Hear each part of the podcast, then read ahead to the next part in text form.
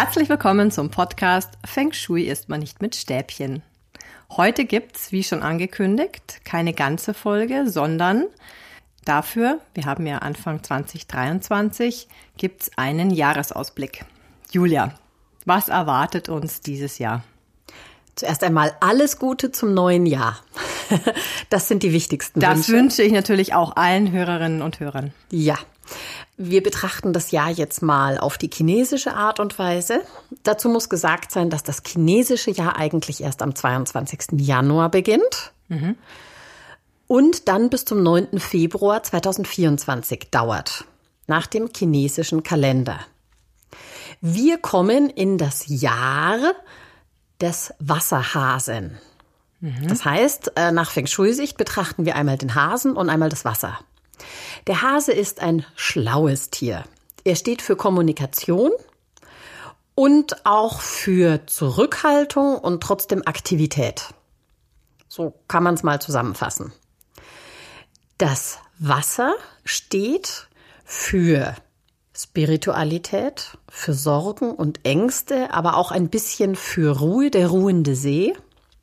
Das heißt, das Wasser stärkt immer grundsätzlich das Element, welches es begleitet. Und in diesem Fall stärkt das Wasser die Position des Hasen. So kann man es verstehen. Steht Wasser nicht auch für Lernen? Richtig, Wasser und Wissen. Ja ein, genau, ein Jahr des Lernens und genau. Wissen aneignens. Ja, so kann man es nämlich auch sehen. So kann man jetzt also mal sagen, der schlaue Hase fördert unsere Kommunikation, die dank unseres Wissens umso besser sein wird. Klingt vielversprechend. Genau. Ich möchte noch mal kurz darauf eingehen, dass 2024 ein Periodenwechsel stattfinden wird, der sich jetzt schon langsam zeigt. Also das ist ja kein Wechsel, wo man einfach einen Schalter umlegt, sondern das wirkt ein bisschen vor und nach, sein fließender Übergang. Apropos Wasser. Im Jahr 2024 wechselt die Periode, die die Lehre des San Yuan beeinflusst, also die Zeitenlehre, von der Achterperiode in die Neuner-Periode. Die dauert dann wieder 20 Jahre an. Die Achterperiode ist von Erde geprägt, die Neuner-Periode von Feuer. Also da steckt schon eine andere Dynamik drin. Und das wirkt schon ein bisschen vor. Insofern kann man sagen, diese ganzen Krisen und Kriege, die uns jetzt ja gerade aktuell beschäftigen, das ist schon so ein bisschen eine Vorwirkung der neuen Periode. Auch dieser Wandel. Wandel führt erstmal zu Unruhe. Das ist das, was jetzt sich zeigt. Wenn sich dann die Neuen manifestiert hat, kommen aber auch wieder die Gefühle rein. Und das ist das, was uns in den letzten Jahrzehnten ein bisschen verloren gegangen ist.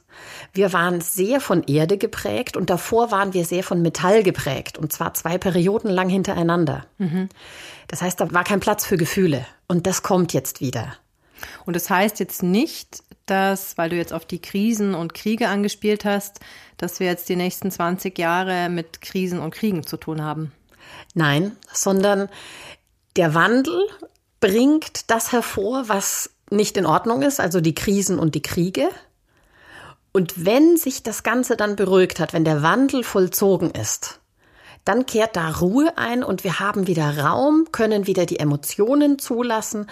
Das heißt, das Miteinander, da kommt die soziale Komponente wieder mehr rein. Das wird sich in den nächsten 21 Jahren zeigen. Wir brauchen jetzt das nächste Jahr noch, um diesen Wandel mitmachen zu können. Und dabei hilft uns aber der schlaue Hase. Jetzt im vergangenen Jahr war es das Jahr des Tigers und der Tiger ist da ein bisschen aggressiver unterwegs. Deswegen hat sich das auch alles so gezeigt. Und der Hase ist da ein bisschen schlauer, bisschen diplomatischer. Und deswegen beruhigt sich das Ganze jetzt schon so ein bisschen. Insofern können wir positiv in die Zukunft blicken. Also eine herausfordernde Transformationsphase. Kann man eigentlich fast auch von einer Art Umstrukturierung sprechen. Genau so ist es. Und das zeigt sich ja schon in der Gesellschaft. Also es passiert ja gerade sehr viel.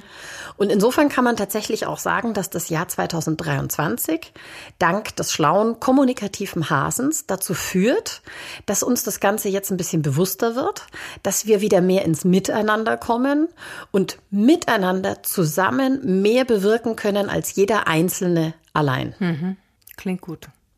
Und ihr hört uns wieder in zwei Wochen und zwar dann mit der nächsten ganzen Folge zum Thema San Yuan. Das ist die Zeitenlehre.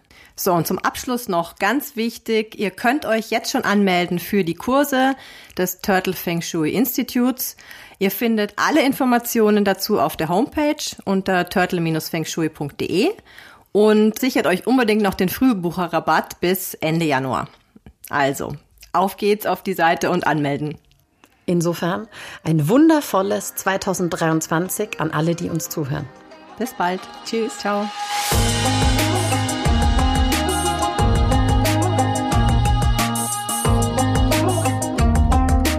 Dieser Podcast wurde produziert von Kerstin Trütinger.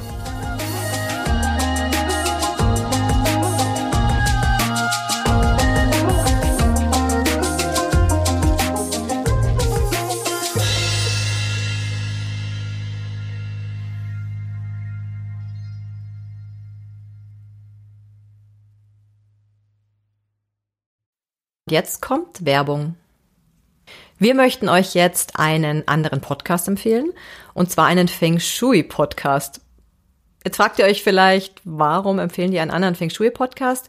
Aber dieser Feng Shui Podcast beschäftigt sich nochmal mit ganz anderen Themen als Feng Shui ist man nicht mit Stäbchen. Und zwar ist er von deinem Mitgründer des Turtle Feng Shui Institutes, Karl Willi Wittstadt. Und in dem geht es um was, Julia? Der Karl Willi hat ja ein unglaubliches Wissen, nicht nur zu Feng Shui, sondern tatsächlich zu allem, was ansatzweise damit zu tun hat oder im Prinzip auch aus diesem Kulturkreis kommt.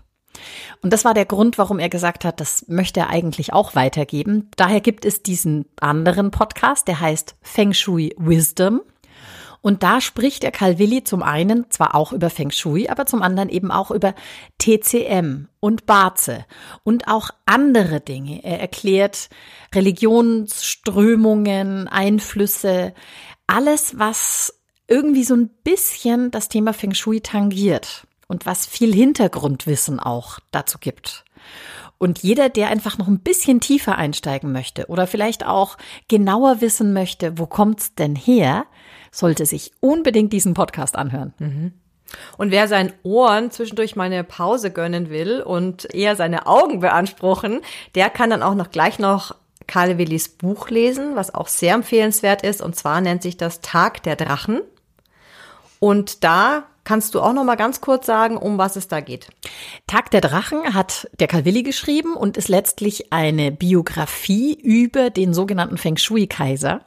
Also es gab nämlich tatsächlich mal einen Kaiser, der selbst Feng Shui gelernt hat im Kloster. Und es ist dessen Lebensgeschichte und drumherum natürlich auch noch ein bisschen mit Fantasie angereichert. Eine wundervolle Geschichte, die das Zusammenspiel der Elemente erklärt und erläutert anhand von Bildern. Ähm, es ist eine sehr spannende Geschichte, steckt auch eine Liebesgeschichte drin. Und wenn man dieses Buch liest und schon ein bisschen Ahnung von Feng Shui hat, erkennt man ganz viele Erklärungen und Bilder. Und wer noch keine Ahnung hat, wird sich dann dafür begeistern. Also ich habe schon ein paar Resonanzen bekommen von Leuten, die immer wieder das Buch in die Hand nehmen, immer wieder reinlesen, immer wieder reinschauen. Also ich kann es nur empfehlen, bestellt's euch direkt im Novum Verlag, die schicken es euch zu und habt einfach ganz viel Freude dran. Werbung Ende.